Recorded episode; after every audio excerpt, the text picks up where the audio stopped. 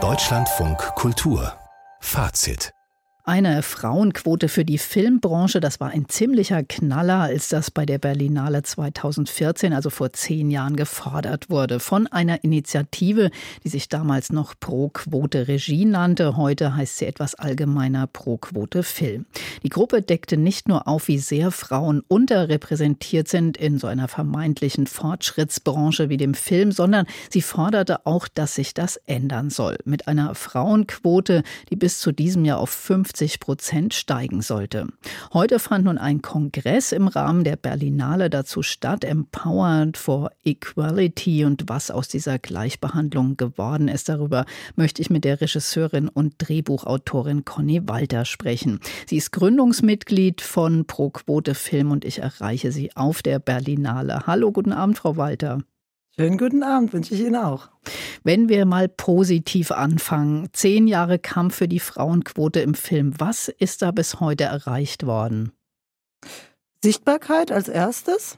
Da konnte ich mich heute dann auch von überzeugen im Museum für Kommunikation, das gut besucht war, wo wirklich großartige junge Frauen auf der Bühne standen. Wir sind ja schon die ältere Generation und für uns war das wirklich richtig wohltuend. Wir waren ja heute alle wieder zusammen nach so langer Zeit. Und zu sehen, was sich getan hat, es hat sich was getan. Also es ist eine ganz andere Art, über dieses Thema zu sprechen. Quote war damals, die Imogen Kimmel hat es heute gesagt auf der Bühne, es war damals eigentlich ein Schimpfwort. Mhm. Und heute ist es das nicht mehr, aber so richtig eingetreten ist die Quote ja immer noch nicht, oder? Naja, das ist ein sehr dickes Brett, was man da bohrt. Das ist tausende von Jahren alt, dieses Brett. Und so schnell geht es nicht. Wir haben damals gesagt, Sie haben es ja auch in der Anmoderation eben erwähnt, wir haben damals gesagt, 50-50 ist das Ziel, einfach weil die Frauen die Hälfte der Menschheit darstellen. Und wenn wir dieses Ziel erreicht haben, lösen wir uns auf. Und heute kam dann der schöne Satz, ja, ist doch toll, dass wir heute hier sind. Insofern schön, dass wir uns noch nicht aufgelöst haben. Sonst wären wir heute nicht alle hier und stünden hier und würden weiterkämpfen. Aber es ist ja so, dass man in Filmen eigentlich ganz viel zum Thema Gerechtigkeit und Gleichberechtigung sieht. Also inhaltlich ist das Thema durchaus da, aber wenn es dann um Gagen oder Honorare geht, dann ist es ja immer noch ungleich. Was denken Sie, woran das liegt? Was müsste sich da dringend ändern? Wieso kommen die Geldgeber damit überhaupt durch? Naja, das war ganz interessant, denn heute hielt auch Birte Meyer einen Vortrag zu dem Thema Equal Pay Now. Sie hat ja ein Buch darüber geschrieben, über ihre eigene Geschichte. Und sie hat das heute nochmal ganz klar mit Argumenten belegt. Es ist ein Wirtschaftsfaktor. Und jetzt gibt es seit 10. März 2023 eine europäische Richtlinie und die wird sicherlich sehr viel verändern, denn da steht drin, dass es einfach nicht sein kann, dass für gleiche Tätigkeit im gleichen Unternehmen einen Genderunterschied gibt in der Bezahlung, ja. Und das heißt natürlich für die Unternehmen, sie hat das heute benannt und hat gesagt, gibt es jetzt schon Firmenanwälte, die sagen, oh, jetzt guck doch mal lieber nach, ob in, in deinem Unternehmen vielleicht bei den Frauen im Unternehmen nicht ein bisschen nachlegst, weil wenn diese Prozesse kommen, dann müssen die Arbeitgeber oder Arbeitgeberinnen tief in die Tasche greifen, denn das geht bis drei Jahre zurück. Mhm. Also Gesetze können da was regeln. Es gibt ja auch das geplante Filmförderungsgesetz. Glauben Sie, da liegt auch eine Chance drin, um da tatsächlich mehr Gleichberechtigung und vielleicht auch Diversität zu garantieren?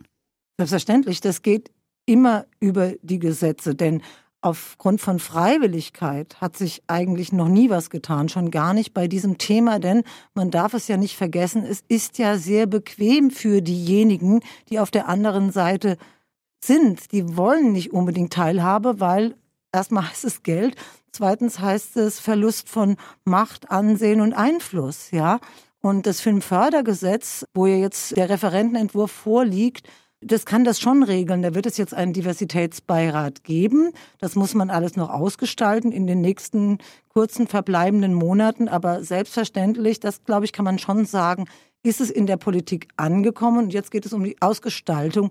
Und auf jeden Fall muss da noch sehr, sehr viel passieren. Aber klar, ein Gesetz ist die verlässliche Grundlage, auf der man dann auch weiter agieren kann.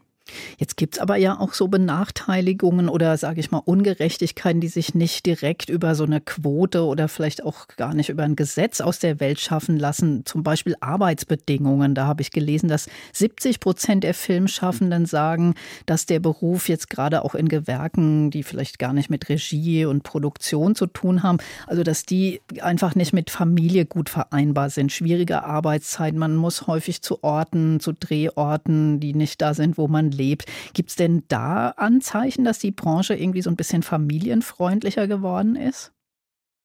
Ja, die gibt es. Also wir haben auch diesen Punkt soziale Standards. Da geht es jetzt auch darum, dass die im Gesetz verankert werden können.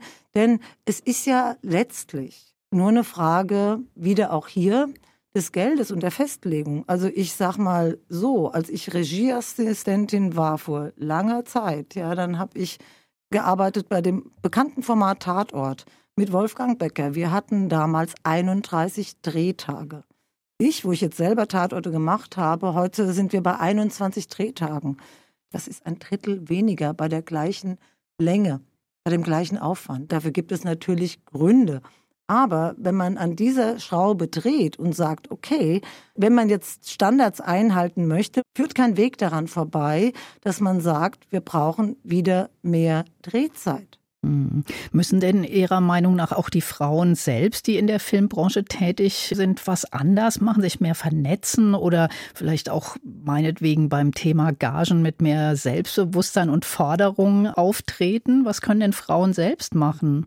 Also man kann ja immer selbst etwas machen und ganz sicher können auch die Frauen etwas machen und sie tun das. Das konnte ich heute wirklich sehr schön erleben, auch von den Panelistinnen, die da saßen und gesagt haben, ja klar, früher habe ich mich nicht getraut. Ich hatte das Selbstbewusstsein nicht. Das heißt, wir schaffen jetzt erstmal ein Klima, in dem die Frauen, die das vielleicht in ihrer Sozialisation nicht so gelernt haben, in dem es selbstverständlich ist, dass die Frauen Forderungen stellen können. Das ist ja eigentlich ein Skandal. Wir schreiben das Jahr 2024 und wir reden immer noch über so etwas, aber so ist es nun mal, ja. Und man kann die Frauen nur ermutigen, deswegen auch Empowerment, das war ja das Motto heute. Und klar, und diese Netzwerke, die es jetzt schon gibt, die auch immer mehr von Frauen für Frauen stattfinden, das merkt man auch, das hat sich auch total verändert. Es ist jetzt einfach schick, in diesen Netzwerken zu sein. Als wir anfingen, war es noch strange.